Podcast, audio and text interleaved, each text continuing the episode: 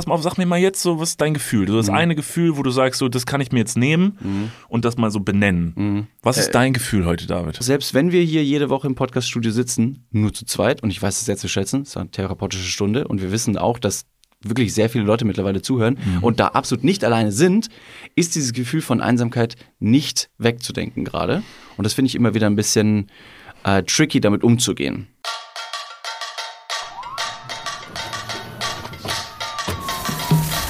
Angaben der Weltorganisation für Klima war die globale Durchschnittstemperatur der vergangenen acht Jahre die höchste seit Beginn der Aufzeichnung im Jahre Dürren 1800. in Afrika, Hitzewellen in Europa, Starkregen in Asien. Millionen Menschen sind laut dem neuen Bericht der Weltorganisation für Meteorologie. Also in Bezug auf die Temperatur gibt es äh, quasi eine vorsichtige gute und eine schlechte Nachricht. David Martin. David Cornelius Martin. Wir müssen ein paar Sachen äh, besprechen. Erstens habe ich gesagt, meinen zweiten Namen, den trägst du bitte hier nicht in den Podcast. Der Okay. ist mir ein bisschen peinlich. David Justus Martin. Jetzt pass mal auf. Wir müssen mal ein paar Sachen klären. Also Punkt eins, ganz wichtig zu klären heute. Ähm, ist dein Handy im Flugmodus? Ja, Perfekt. Vorbildlich. Weil sonst kackt uns hier der Ton ab. Punkt Nummer zwei auf der Liste. Ähm, die Mehrzahl von Kran ist nicht Kräne, habe ich mir sagen lassen. Und es schockt mich. warum? Warum mich das schockt oder warum das nicht die Mehrzahl von Kran ist? Du kannst ja eine Frage aussuchen. Okay. Ähm, ja, die Begründung würde ich auch gerne mal hören, warum das ist. Das, ist das total, hast du nicht ist, mitgebracht? Nee, das ist einfach hässlich. Mich haben mehrere Leute nämlich geschrieben, nachdem ich bei Instagram über, über ich kann es gar nicht aussprechen, also über verschiedene Kranarten gesprochen Ja, habe. sehr gut. Ähm, meinen Personen zu mir, Niklas, das heißt nicht Kräne, es heißt Krane.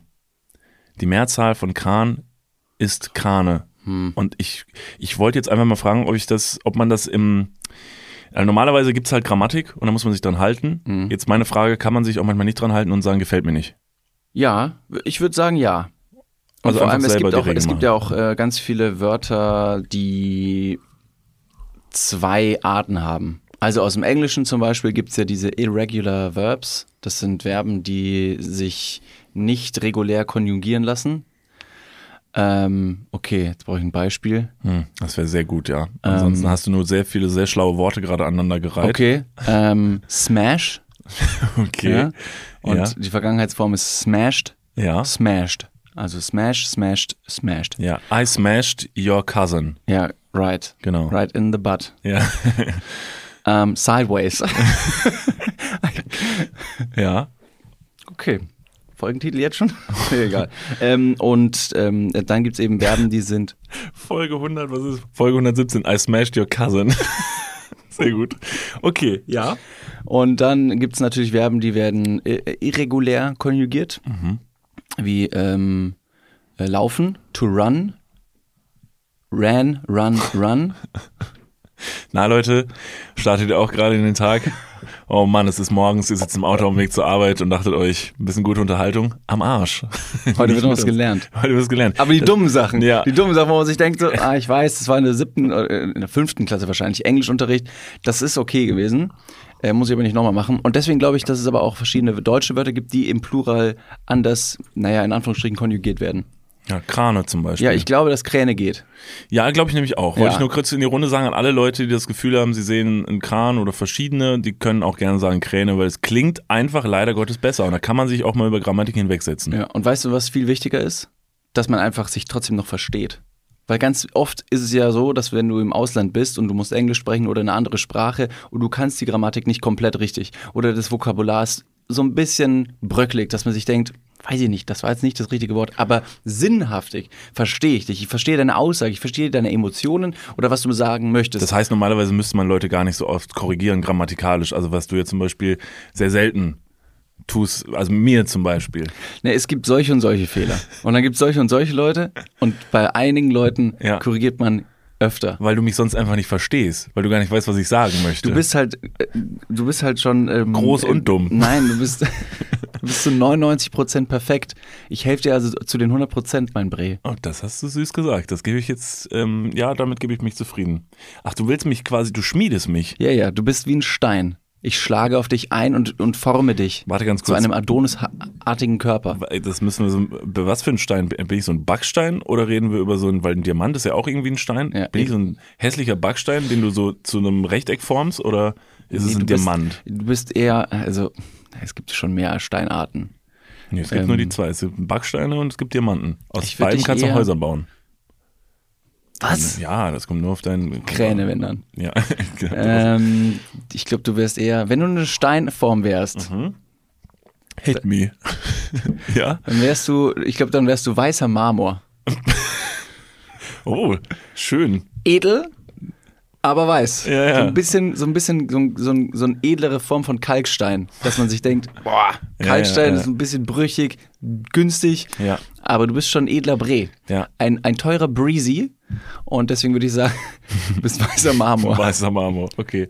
Ja, damit kann ich mich, ähm, kann ich mich identifizieren. Welcher Stein wäre ich? Also Diamant, klar. du kennst keine anderen Steine. Stimmt. Naja, es gibt noch den Kieselstein, es gibt noch den runden Stein. Steinzeit gibt's noch. Sandkörner gibt's auch noch, sind auch quasi kleine Steine, die mal auseinandergefallen sind. In diesem Sinne, hallo und herzlich willkommen zu Folge 117. Liebe Leute, liebe Dudes und Odinen da draußen, falls ihr diesen Podcast noch nicht abonniert habt, dann macht das gerne. Ja, jetzt. Das ist jetzt mal an der Nee, Zeit, dass ihr jetzt, manchmal jetzt hier auf den Real Knopf Talk. drückt. Ihr Wir wissen ja, wie viele viele Leute, Leute haben noch nicht äh, auf den Knopf äh, gedrückt. Wir wissen und sehen ja, wie viele Leute zuhören. Zuhören. Und die Ratio an Follower, äh, wir haben schon viele Follower, das ist also schon schön. Schön. Deshalb Aber schauen wir mal, was wird. Was wird?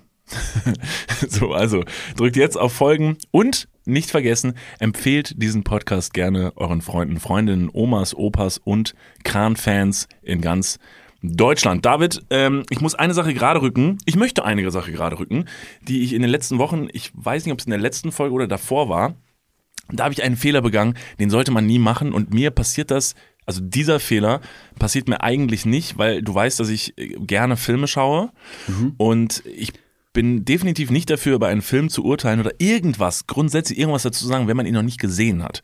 Das sollte man nicht tun. Und ich habe letztens im Podcast gesagt, wir waren im Kino in diesem neuen Spider-Man-Film Ja.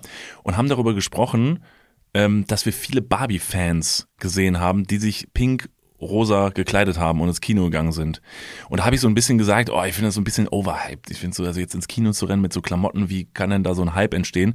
Und ich war jetzt im Barbie-Film und möchte revidieren, was ich gesagt habe, weil das war natürlich total dumm, da vorher was zu sagen. Da sollte man nachher drüber urteilen, denn jetzt habe ich den Film gesehen und kann total relaten, warum Leute das machen. Es macht total Sinn jetzt. Man sollte diesen Film gesehen haben, um zu verstehen, warum Leute sich pink kleiden und in diesen Film gehen. Warum? Naja, weil es, also A möchte ich natürlich nichts vorweggreifen aus dem Film, aber ich denke, viele Leute werden mitbekommen haben, Dass dass der Ken stirbt? Oh Gott. Oh mein Gott, du warst hinter mir in der Reihe. Du warst die Person, die mir ganz in den Nacken geatmet hat. Ich hab gesagt, du sollst aufhören. Das macht mich wuschig und ich kann mich nicht auf die Handlung konzentrieren. Nein, aber ähm, dass der Barbie-Film ein, eine sehr feministische Message transportiert, das ist ja, denke ich, mittlerweile bekannt. Und ähm, es lohnt sich einfach sehr, diesen Film anzugucken. Mir hat der unfassbar gut gefallen. Also ich dachte mir schon, dass der mir gut gefallen würde, aber ich hatte von vorne bis hinten eine richtig gute Zeit.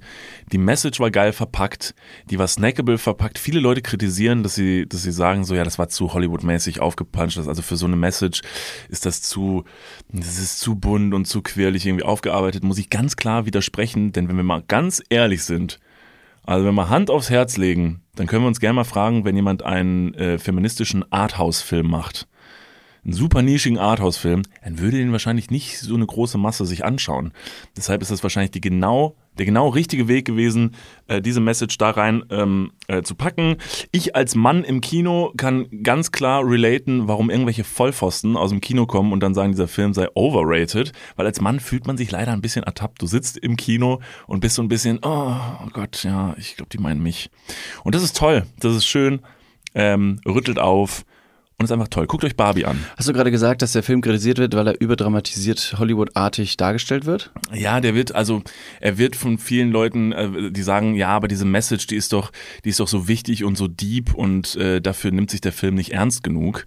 Aber ich glaube, genau das war der Plan dahinter. Es ist ja fast der Gag an sich ist ja zu sagen, okay, wir müssen über was sprechen und wie kriegen wir die meisten Leute dazu, sich damit auch zu befassen. Also packen wir es in diese Schale. Barbie, let's go, let's talk about Barbie. Und das finde ich, das finde ich komplett genial. Ich glaube, ganz viele andere Filme haben auch eine deepere Message, die die aber auch sehr, sehr überschwänglich, Hollywood-artig, dramaturgisch darstellen. Hab letztens Fast and the Furious gesehen zum Beispiel. Da Der ist hat ja, auch eine tiefe ja, da feministische, ist ja die, die Message äh, Familie, Zusammenhalt. Ja. Und ich fand ich fand's auch sehr dramatisch dargestellt alles. Also da fand ich auch auf jeden Fall, äh, kann man mal, kann man mal über Fast and Furious sprechen und sagen, was soll denn der Scheiß? Ja. Das ist völlig unrealistisch. Warte mal, aber welchen Fast and Furious hast du gesehen? Das war aber der Ähm, Tokyo Drift, oder? Tokyo Drift habe ich gesehen und dann und dann den vermeintlich vierten Teil, weil Tokyo Drift ist glaube ich der dritte in der Chronologie, ist aber wie bei Star Wars anders gedreht worden und ist eigentlich dann jetzt der fünfte Teil, glaube ich. Ja. Ist auch völlig egal. Ich habe auf Es jeden ist Fall wirklich völlig es egal. Ist völlig egal. Ja. Die Charaktere haben sich nämlich nicht über nur geringfügig überschnitten und ich kannte die Storyline jetzt nicht wirklich, Ja. habe aber trotzdem alles verstanden. Ja, ja. Und die ganze Zeit wird gesagt, weißt du, wie wir das austragen? Wir machen ein Rennen. Und dann fahren die ihre aufgepimpten, sehr, sehr teuren Autos halb oder mehr oder weniger zu Schrott Mhm. Und sagen so, ja, war ein gutes Rennen, wo ich mir denke, Digga, ihr habt die ganze Stadt verwüstet, Alter. Komplett. Was ist denn los mit Für euch? ihre kleine Pissfamilie, die nicht mal wirklich, die sind nicht mal blutsmäßig verwandt alle und dafür zerbomben die die ganze Stadt. Es gibt immer einen Typen, es ist meistens ein Typ, nee, es ist zwischendurch auch eine Frau als, als, als, ähm, Hast du alle gesehen? Ja, ich habe viele gesehen. So Shame in, on you. Ja, ja, aber das ist so ein Ding sonntags, du bist so verkatert auf der Couch und überlegst dir, wie viel kann dein Hirn ertragen heute? Und ist so ein Fast and Furious Mhm. Teil natürlich sehr dienlich, weil dein Hirn nicht wirklich ans Arbeiten kommt. Also es berieselt dich höchstens von außen Okay. und nicht von innen. Es ist jetzt kein Oppenheimer. Also Nee, Fast nee, and Furious ist kein ja. Oppenheimer. Fast and Furious inhaltlich auch, also dünn, aber auch die Titel. Ich habe mir, wie gesagt, Fast and Furious ähm, Tokyo Drift angeschaut und danach noch einen, und zwar den, wie ich dachte, äh, nächsten Teil, was sich dann als falsch herausgestellt hat. Und der hieß ähm, Fast and the Furious. Oh, ich hoffe, ich, ich kann mich jetzt richtig dran erinnern. Ähm, neues Modell Originalteile. Das war der Titel. Neues Modell, Originalteile. Irgendwie so. Dass ich mir auch dachte, was ist das denn? Hab's nicht ganz verstanden. Klingt so ein bisschen wie so der Slogan von der Autowerkstatt, also passt hervorragend. Ja. Mich würde es nicht wundern, wenn irgendwann ein Slogan in so Fast and the Furious Film mit auftaucht. Fast and the Furious. Äh, Carglass repariert, Carglass tauscht aus. Oh, das wäre gut. Wäre ein guter Werbepartner dafür. Fast and the Furious repariert, Fast and the Furious tauscht aus. Ach ja. Irgendwie Herrlich. sowas. Ähm, ich habe Barbie noch nicht gesehen. Ich möchte mir unbedingt noch anschauen. Ich habe versucht, in den letzten Tagen äh, ins Kino zu gehen, habe aber auch mit Schrecken äh, feststellen müssen, dass die Kinosäle, vor allem in den Abendvorstellungen, immer so krass ausverkauft sind, Mhm. dass ich da kaum noch Chancen hatte, mit meinen, äh, mit meinen Liebsten da irgendwie reinzugehen. Tipp, geh, Geh äh, nicht. check mal bei nee. Geh ins Internet. Geh doch mal in den neuen Fast and Furious. Äh, Tipp, ähm, auch mal die kleineren Kinos auschecken. Das ist leider Schwarmintelligenz, dass die Leute halt in die großen Main-Kinos natürlich gehen. Und diese kleineren Kinos zeigen ja meistens dieselben Filme Mhm. und sind meistens nicht ausgebucht Und auch nicht so teuer. und auch nicht so teuer. Nee, ich habe ähm, extra nach diesen Kinos geschaut, wo man sich hinlegen kann. Einfach nur Ja. aus der Gewohnheit, weil ich da am besten schlaf. Ja. Und dann möchte ich da auch wieder rein. Ja, aber dann äh, geh doch mal wo rein, um da nicht zu schlafen. Hm. Wie soll ich dich denn nachher nach deiner Meinung zum Film fragen, wenn du halt diesen so stückweise mitbekommen hast? Anfang und Ende. Ja. Und alles dazwischen einfach raus. Ich, ja, mal gucken. Mal gucken. Okay. Früher oder später wird es noch funktionieren. Ähm, was auf jeden Fall auch noch funktioniert hat, ähm, falls ihr euch dran erinnert, falls du dich dran erinnerst, Mhm. ich, wir waren ja auf Tour vor kurzem Ich erinnere mich. und dann kurz danach äh, sind ja ein paar Sachen aus meiner Wohnung verschwunden. Ja. Auf ominöse Art und Weise durch einen fremden, nicht ein, ja, doch, fast, ne, nennen wir ihn Einbrecher. Ja, um das mal ganz kurz runterzubrechen für alle Leute, die neu einschalten und die letzten Folgen nicht verfolgt haben. Bei David wurde tatsächlich eingebrochen und es wurden verschiedene Wertgegenstände entwendet, unter anderem, was war da dabei? Ähm, Ketten, also Schmuck, eine Uhr von mir, Kreditkarte und ein iPad. Okay. Also alles äh, jetzt human. Also es tut natürlich weh, weil alles weg ist und man hat irgendwie emotionalen Wert. Man kann die Sachen nicht nachkaufen. Ähm, ein paar Sachen kann man nachkaufen. Also es ist einfach nur lässig, dass man das Ganze machen muss. Aber letztendlich ist es ist das blöde Gefühl dabei gewesen, dass jemand in die Privatsphäre eingedrungen ist und man mehr oder weniger machtlos gegenüber dem war und nicht handeln konnte. Und das Ja. fand ich nicht so geil. Ähm, schlussendlich war ich jetzt gestern, gestern Morgen bei der Polizei. Die haben nämlich einen Brief geschickt und haben gesagt, ähm, hier kommen Sie mal bitte vorbei. Sie müssen mal ganz kurz hier ein paar Sachen nochmal beschreiben und ein paar Bilder anschauen. Ein iPad zum Beispiel. Naja, es War es dieses iPad? eckig. Ähm, das hatte, man, also man kann drauf tippen. Okay. Okay, Herr Martin, haben Sie weitere Hinweise zu diesem iPad? Da ist ein Apfel hinten drauf. Das ist ein, so ein Touchscreen, das ist eine Technologie für Bildschirm und Eingabemöglichkeit. Okay. Na, Moment mal. Aus welchem Jahr stammen Sie denn? Danke, Herr Martin. Sind Sie uns, Zeitreisender? danke, Herr Martin, Sie haben uns sehr geholfen. Haben Sie noch einen schönen Tag. Ja, was wollten die? Die wollten einfach nur eine, eine, eine ähm, Beschreibung der, des Täters, haben verschiedene Bilder dabei gehabt von verschiedenen polizeilich bekannten Persönlichkeiten. Tom Cruise Jack the Ripper, zum Beispiel. Elvis Presley und du so, nee, die waren es nicht. Okay, dann haben wir keine Spur. Fuck. Verdammt. Und ähm, ich bin mit dem Motorrad hingefahren, habe mich dann dahingestellt. Dann wurde ich erstmal vom Parkplatz äh, mehr oder weniger verwiesen und wurde nur gesagt von wegen, Mann, so können Sie nicht stehen bleiben. Da rennen wir Sie über den Haufen. Ich gedacht, ja, ich stehe neben einem Polizeiauto. Das, ich werde schon irgendwie aufpassen. Habe mich dann woanders hingestellt. Dann kam wieder ein Polizeiauto. Das hat sich dann neben mich gestellt. Kam ein Typ auf mich zu, meinte, hallo, warten Sie auf einen Kollegen von uns? Und ich so, "Mm, nee, nee, danke, alles gut, ich warte hier nur. Alles klar, ist auch weggegangen. Dann stand ich da immer noch, war kurz an meinem Handy und dann kam wieder ein Polizist auf mich zu und ich habe mir gedacht, oh mein Gott, jetzt habe ich schon wieder irgendwas falsch gemacht. Verhalte dich einfach unauffällig. So ein Gefühl, ich weiß nicht, ob du es kennst, wenn du im Auto fährst und die Immer. Polizei ist hinter dir Immer. und dein Körper sagt dir, act normal, mach nichts. Tu so, als hättest du nichts verbrochen, wo ich mir denke, ich habe ich hab ja auch nichts verbrochen. Also was soll ich denn jetzt anders machen? Ich fahre ganz normal weiter. Und du kriegst dieses Gefühl nicht los, als hättest du irgendwas gemacht oder von wegen, wenn die Polizei da ist und du sagst, boah, wenn ich jetzt, jetzt könnte ich mal auf die, jetzt könnte ich mal aufs Gas treten und einfach irgendjemand umfahren. Moment. Das denkst du? Ja, so, so, ein, so ein dummer, intrusive Thought. Ja, okay, da ist er Wie wieder. zum Beispiel, wenn du irgendwann an einer hohen Kante stehst und sagst dann, ich, ich könnte jetzt springen. Ja. Wenn ich jetzt Anlauf nehme und dann springen, habe ich ungefähr fünf Sekunden freien Fall und danach ist vorbei. Ja, aber es wären echt lange fünf Sekunden. Ja, auf jeden Fall. Und genau solche Gedanken habe ich dann auch, wenn ich Polizisten sehe. Dass ich mir denke, mach nichts. Jetzt bist du dran. Tu's nicht, Alter. Tu's Ja. nicht. Versteck's. Und dann steht man irgendwie ein bisschen, so ein bisschen gerader als sonst Oh, absolut. und guckt auch die ganze Zeit immer komplett weird nach oben, will den Polizisten auch nicht anschauen. Ja, weil sie dich dann nicht bemerken. Wenn, Ja. wenn du sie nicht siehst, dann sehen sie dich auch nämlich Ganz auch genau, nicht. ganz genau. Ja. Und dann, äh, dann kam der Polizist auf mich zu und hat gesagt, ich wollte ganz kurz sagen, großer Fan, toller Podcast. Nee, wirklich? Ja, und ich so, oh Gott, nein, was geht ab? Und du so, ich finde ihre Uniform so cool. Darf ich mal ihre Pistole halten? Naja, also wenn, wenn Leute uns auf der Straße ansprechen, dann ähm, freue ich mich oder freuen wir uns auf jeden Fall erstmal immer sehr. Das ist auf jeden Fall sehr, sehr schön, wenn die Leute uns Hallo sagen, weil wir oftmals, ja, wie, wie beschrieben, wir sitzen hier in unserem Kämmerlein, hören äh, euch nicht, wir sehen euch nicht, äh, ihr hört uns aber trotzdem.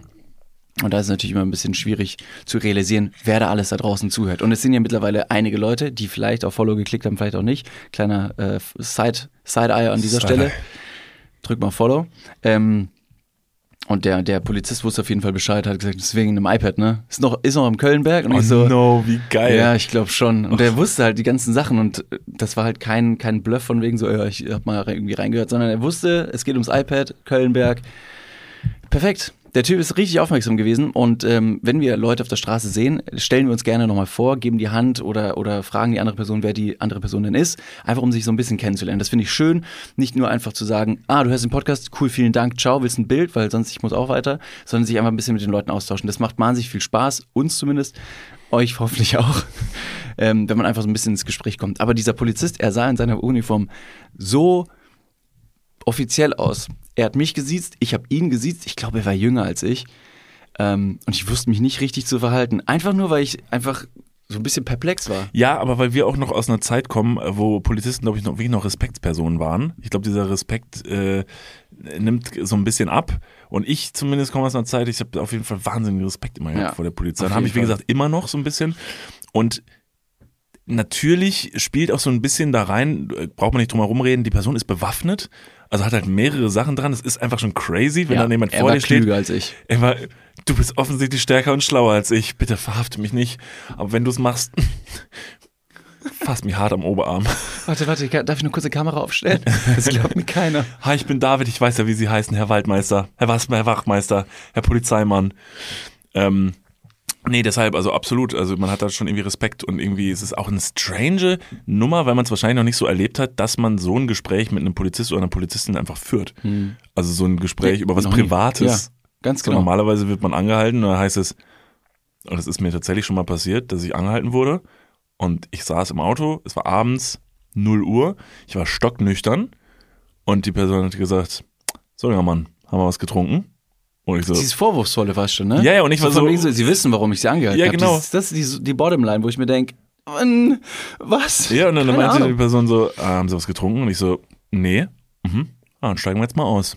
Und irgendwie so, ja, dann, Im Sinne von, gucken wir mal, wie viele Beweise wir jetzt sammeln können, um Genau. zu zeigen, dass sie doch getrunken haben. dann musste ich pusten. Und dann hatte ich 0,0. Und dann haben die ohne Witz einfach den Kofferraum zugemacht, die Geräte reingeschmissen, eingestiegen und gefahren. Und ich stand noch neben dem Auto und war richtig so, was ist hier gerade passiert? Ja. Oh mein Gott. Halt, stopp, wir gehen mal ganz kurz in die Werbung. Jetzt kommt Werbung. Also jetzt auch heftiger Kommerz, ne? Ist das jetzt hier wie in einem Prospekt oder was? Jetzt gibt's erstmal ein bisschen Werbung. geil. Niklas, Ja. jetzt kommt ein Thema, das wird dich vielleicht ein bisschen aus der, aus der Reserve locken. Mhm. Wie steht's denn um deine Altersvorsorge? Ah, nein! Nein, warum Bitte. sprichst du mich jetzt darauf an? Soll ich dir nochmal abseits erklären? Das könnte ich besser machen. Ja, bitte. Ja, das ist natürlich ein sehr leidiges Thema. Das tut mir leid. Weil man möchte auch nicht so an sein Alter denken. Man möchte ja eher an seine, an seine Jugend denken und nicht so weit in die Zukunft. Aber man muss es irgendwann. Ja. Das ist ja wichtig. Ja, sehr. Hast du dir schon irgendwelche Gedanken gemacht, einen Plan? Also jetzt mal for reals, gibt es irgendwas, was du dir, auch so vielleicht ein Wunschszenario, dass du sagst, okay, ich möchte im, ich möchte im Alter im absoluten Luxus und Reichtum leben? Ja, das wäre super, ja. Das wäre geil. Ja, das wär Schaffst gut. du das mit deiner aktuellen Rentenversicherung?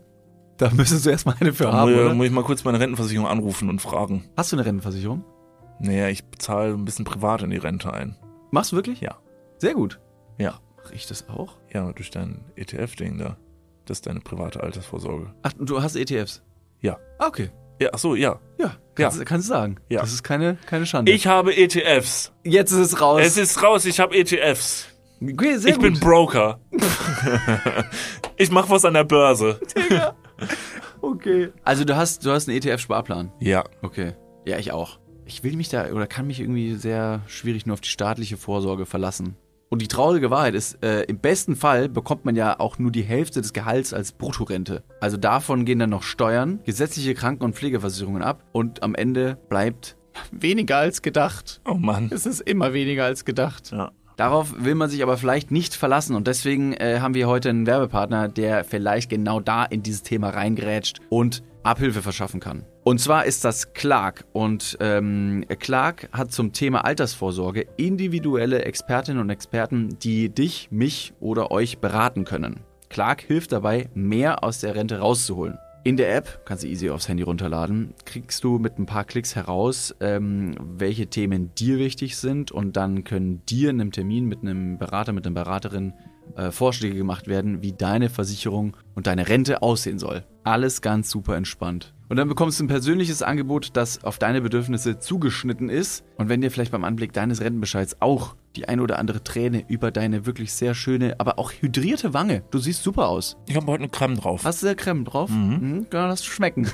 Wenn dir da die Träne runterkullert und du merkst so, "Hm, naja, das sieht jetzt hier aber auch nicht so geil aus, dann hol dir einfach die Clark-App und äh, sorge vor. Für alle Dudes und Dudinen da draußen das extra, wenn ihr euch jetzt euer Handy schnappt und die Clark-App runterladet und zwei bestehende Versicherungen in die App hochladet, dann bekommt ihr mit dem Code Dudes, D-U-D-E-S 54, Dudes 54, alles groß geschrieben. auch noch 30 Euro Shoppingguthaben on top für Brands wie Amazon, Asos, Apple und Co. geschenkt. Checkt das gerne mal aus. Alle weiteren Bedingungen findet ihr wie immer in den Show Notes. Und jetzt geht's weiter mit eurer Altersvorsorge fürs Hirn.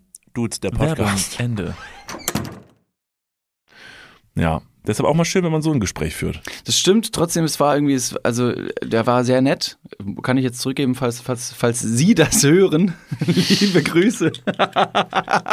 Wie alt war die Person denn? Ich weiß es nicht, ich bin ganz schwer im Schätzen. Ja, schätz mal so. Braune Haare, Ja, okay. Also 25. ungefähr. Okay, perfekt. Ja, ja, das Ja. könnte hinkommen. Das ist übrigens, Und das ist der Germany's Next Topmodel-Effekt übrigens. Ne? Ich glaube, in so Polizeiuniformen siehst du Wahnsinn, also, also älter aus, als du bist. Germany's Next Topmodel. Ja, bei Germany's Next Topmodel, wenn du äh, Germany's Next Topmodel, nämlich früher habe ich ähm, mit meinem Vater früher die ersten Staffeln, habe ich alle geguckt und da ähm, Wo ist da jemand Polizeioutfit? Jetzt warte ab, kommt gleich. Nein, bei Germany's Next Topmodel, das war früher mal verblüffend, ähm, als ich das sehr intensiv mit meinem Vater gebinged habe damals. ähm, da war es halt so, dass man sich die Kandidatinnen da angeschaut hat und dann stand plötzlich unten in der Bauchbinde Lena Gerke zum Beispiel. Polizistin. Und dann war, ne, Polizistin. ähm, ja, da waren irgendwie so, so 16 oder 17 oder so. Und du dachtest dir, Alter, du siehst aus wie Mitte 20. Und das ist halt dieser, das war irgendwie da so ein Fernseheffekt. Ich weiß nicht genau, warum das so ist, aber irgendwie sehen im Fernsehen die Leute immer wahnsinnig alt aus und in Polizeiuniform. Und es gibt nur die beiden. Es gibt, nur, die, Möglichkeiten. Ja. Oder du lässt dir ein Oberlippenbart wachsen, das meist hilft auch meistens, um ein Stimmt. bisschen älter auszusehen. Stimmt, ja. Ja, oder man wäscht sich mal eine Zeit lang nicht. Das hilft auch, um älter Ja. auszusehen. An die vier Sachen gibt's. Oberlippenbart, nicht waschen, Germany's Next Topmodel und Polizei.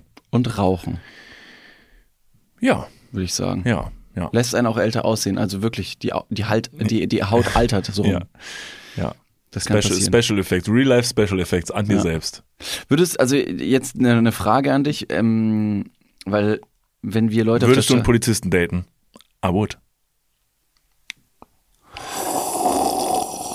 hm, weiß ich nicht. Das, also das wäre jetzt nicht meine Frage gewesen, aber es ist eine spannende Frage. Warum? Ich Du glaub, meinst- ich, ich glaube, ich würde keine Polizistin Warum? daten. Ich glaube, ich habe dafür, ähm, Zu viel Drogen zu Hause. ich habe dafür zu viel Drogen, zu viel Waffen, zu viel Schmuddelkram. Nein, den, ich habe gar nichts von den Sachen. Ich, nee, ich, ich, ich weiß nicht warum. Ich glaube nicht. Meine beiden Cousinen sind beide Polizistinnen. Ich bin quasi, ich möchte an der Stelle sagen, ich komme aus einer Polizistenfamilie. Soll ich schon immer mal sagen. Ist Ist kompletter gut? Unsinn. Stimmt doch überhaupt nicht. Aber doch, also in meiner Familie. Ähm, ich komme auch aus einer Polizistenfamilie. Lange Dynastie von rechtschaffenden ähm, Leuten. Deshalb ähm, fühlen sich Leute in meiner Anwesenheit auch meistens sehr sicher. Mhm. Ja, ich bin nur schlechter bewaffnet. Aber ansonsten, ich weiß genau, was man an einem Stoppschild zu tun hat. Zebrastreifen, mittlerweile auch. Deshalb, also mit mir ähm, fühlt man sich, man fühlt sich sicher in meiner Anwesenheit. Okay. Ja. Ja, kann ich, kann ich so bestätigen. Warum willst du keine Polizistin daten? Sag doch Ich, mal. ich weiß es nicht. Ich glaube, ähm, diese, ich, es wird mich ablenken. Ich glaube, Polizisten, und das ist in meinem Kopf äh, sicherlich ein Vorurteil, das, da bin ich mir bewusst, aber ich finde, Polizisten ähm, haben irgendwie wenig Privatleben irgendwie. Ich sehe da nur die Uniform. Ich sehe nur die Uniform, die Marke und diese offizielle Person, die äh, die ganze Zeit darauf achten muss, fast schon, auch im Privaten, dass man nichts falsch macht. Und da habe ich irgendwie keinen Bock drauf. Ich mache gerne Dinge falsch. Jetzt stell dir mal vor, du datest eine Polizeiperson. Mann oder Frau, ist ja jetzt erstmal egal. Polizeiperson, ja. Ja. Ähm, und, und du fährst Auto mit der Person. Und du, du, fährst, du fährst über Rot. Ja. Ja Und die Polizeiperson sitzt aber neben dir. Da wird sie sofort die Handschellen angelegt. Was passiert denn da? Macht man da so ein Massive Side-Eye, dass sie rüberguckt und sagt, Schatzi, ich habe gesagt, du darfst nicht über Rot fahren. ich bin das Gesetz. Ich muss dich jetzt leider mitnehmen auf die Wache. Du weißt, wie es ist. Speak bitte davor. Das ist auch meine So, romantische ja, Vorstellung. Auf okay. Laut BGB Gesetz äh, Strafbuch äh, Paragraph 179 müssen wir jetzt leider Geschlechtsverkehr haben.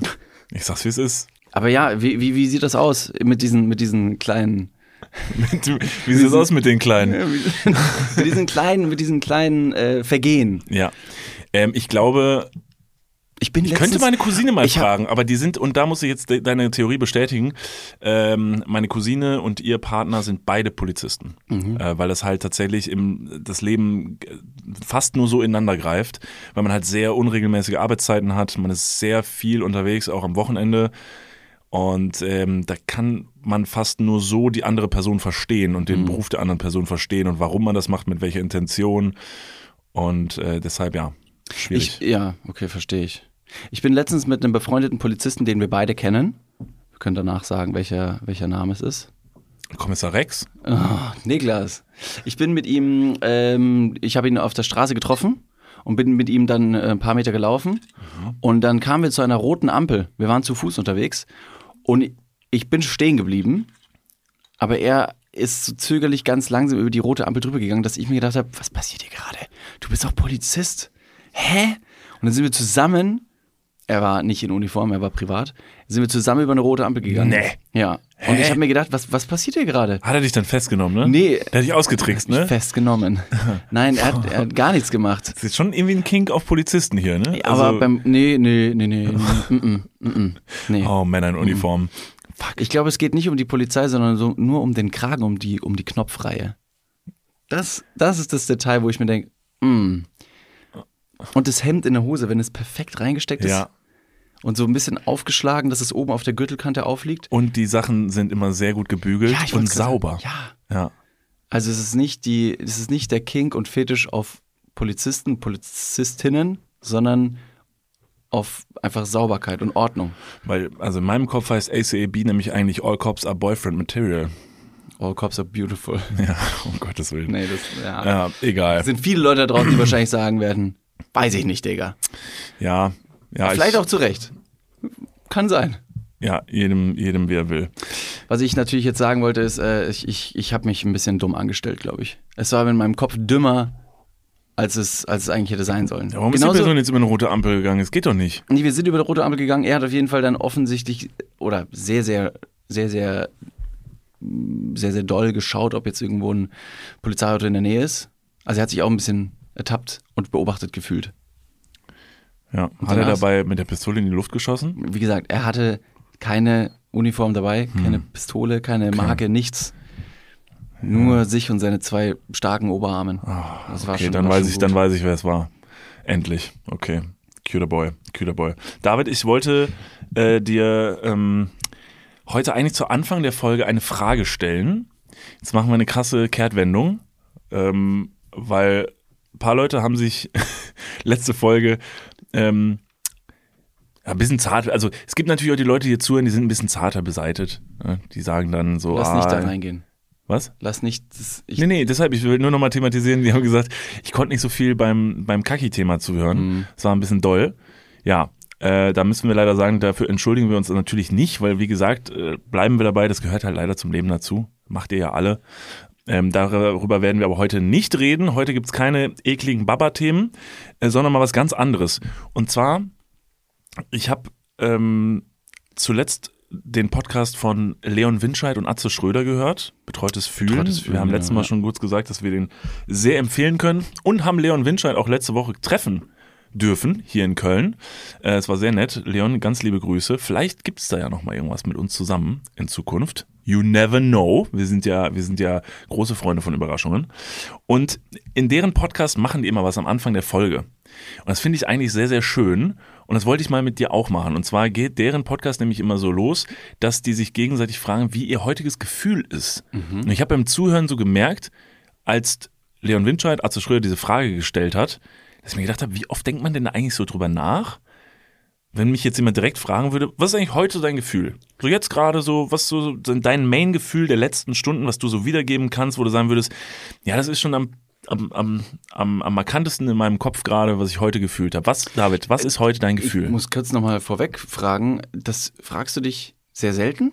Hast du das gerade gesagt? Habe ich das richtig Ja, verstanden? Dass so du dich selbst sehr selten fragst und ertappst von wegen, ey, wie bin ich eigentlich drauf? Ja, ähm, ich würde sagen, man lässt das eher so an sich vorbeiziehen, wie so ein Zug, der an einem vorbeifährt und du siehst den Zug, aber du schenkst ihm jetzt so keine krasse Aufmerksamkeit. Also manchmal, man, man fühlt halt, also man weiß schon so, oh, irgendwie heute ist heute ein scheiß Tag oder so, das schon, aber dass du mal wirklich hingehst und das so pointierst. Und ich glaube, dieses Pointieren funktioniert dann insofern ganz gut, wenn dich jetzt jemand fragen würde, pass mal auf, sag mir mal jetzt so, was ist dein Gefühl? So das eine Gefühl, wo du sagst, so, das kann ich mir jetzt nehmen und das mal so benennen. So, und dann, dann besprechen die halt danach darüber, über dieses Gefühl. ja. Was ist Äh, dein Gefühl heute, David? Erstmal, ich, äh, es gibt natürlich keine sehr einfache Antwort auf eine einfache Frage. Da kommt natürlich jetzt irgendwas sehr, sehr Umfassendes. Dann schlürfe ich nochmal kurz an meinem Kaffee. Nimm dir die Zeit. Schlürf ruhig. Also. ähm, in letzter Zeit fühle ich sehr oft in mich rein und versuche sehr oft ähm, mein Gefühl zu pointieren, zu beschreiben, zu erkennen. Und dementsprechend würde ich nicht sagen, äh, plane ich meinen Tag, aber weiß auf jeden Fall, in welchen Wochen es mir besser oder schlechter ging, um einfach nur zu gucken, wie es gerade um mich steht.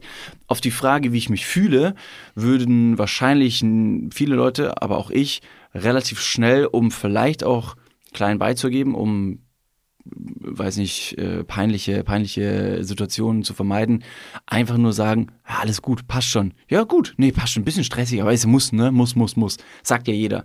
Dieses, dieses, dieser Smalltalk, wie geht's? Ja, geht's gut. Aber da sagt man nicht wirklich, wie es einem wirklich geht. Weil das andere oder das, dein Gegenüber erwartet ja auch nicht wirklich dann eine ernst gemeinte Antwort. Weil stell dir vor, du triffst irgendjemanden und du sagst, wie geht's dir? Und dann packt die, Leben, äh, packt die Person eine Lebensgeschichte aus, wo ich mir denke, ja, okay, äh, dann setz dich doch erstmal, da müssen wir jetzt kurz drüber sprechen. Das möchte auch irgendwie keiner, sag ich mal ganz vorsichtig. Ähm, aber trotzdem frage ich mich ganz oft, wenn ich morgens aufstehe, wie ich gerade drauf bin. Und in letzter Zeit fühle ich mich sehr, und das ist absolut, ähm, absolut un, un, ungerecht mir selbst gegenüber. Ich fühle mich ganz oft überfordert und ähm, habe dieses, dieses Hochstapler-Syndrom. Das, das verspüre ich sehr häufig. Einfach nur, weil ich mir denke, fuck, was wenn, was wenn die Leute auf einmal merken, dass ich gar nichts kann. Das kriege ich auf jeden Fall sehr, sehr häufig zu spüren und kriege da so eine gleiche latente Panik morgens und bin sehr schnell überfordert mit verschiedenen kleinen Dingen.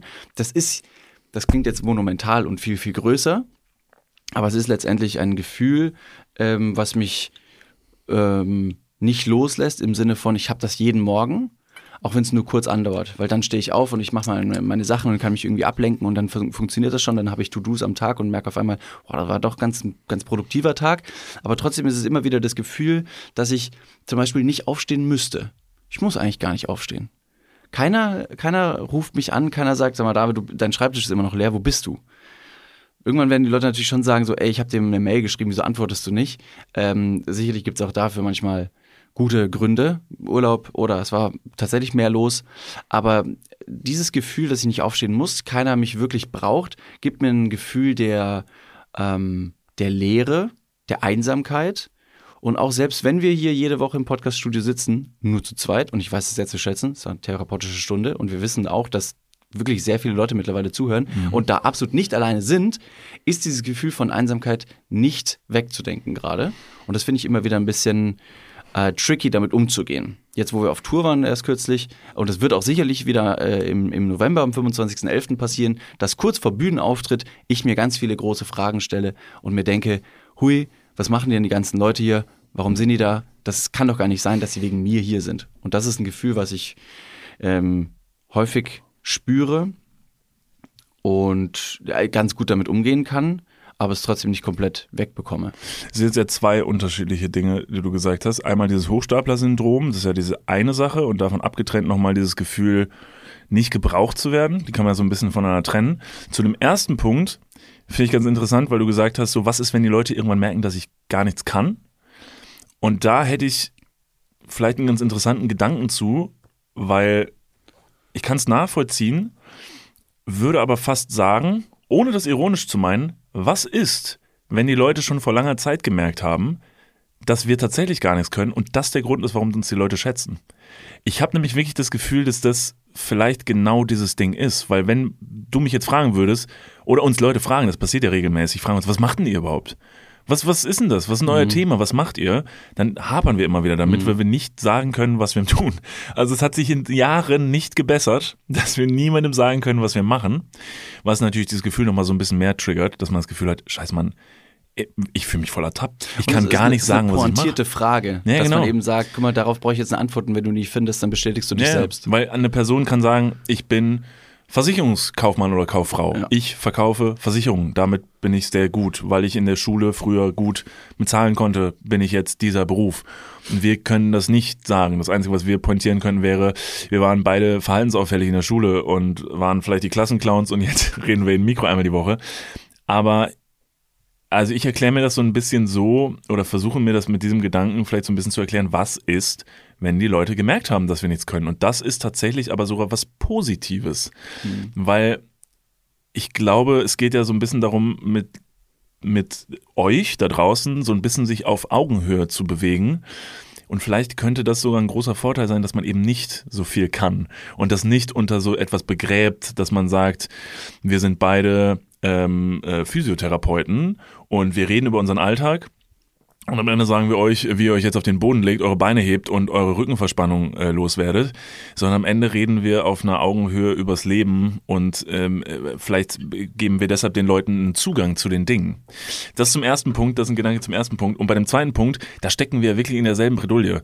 Das hatten wir schon öfter das Thema. Genau exakt dasselbe habe ich jetzt ja auch seit dem Jahr, seit wir selbstständig sind, dass ich morgens aufstehe und, nee, das ist das Problem, ich stehe nicht auf, ich liege im Bett und bleib liegen obwohl ich mir um 8 Uhr wie ein Champ den Wecker gestellt habe, weil ich gesagt habe, um 8 Uhr wird aufgestanden und dann machst du was aus dem Tag. Und dann liege ich da und bleib liegen, nicht weil ich nichts zu tun habe, sondern weil ich einfach nicht weiß, warum ich aufstehen soll. Weil niemand da wartet, der sagt, Digga, du bist um 9 Uhr hier im Büro, weil das sind die Regeln, das ist das System, dem du dich hingibst. Das ist einfach nicht. Und deshalb liege ich dann da und denke so, scheiße Mann, Alter, was mache ich denn jetzt mit meinem Tag? Irgendwie habe ich keine so richtige Aufgabe. Und ähm, das ist so ein Problem. Findest du es nicht auch witzig? Ähm, das ist natürlich jetzt ein bisschen, ähm, ja, bisschen abstrakt für, für andere Leute, die vielleicht diesen Alltag nicht haben, die sagen, nein Mann, hey, steh einfach auf, mach deinen Scheiß und dann ist gut.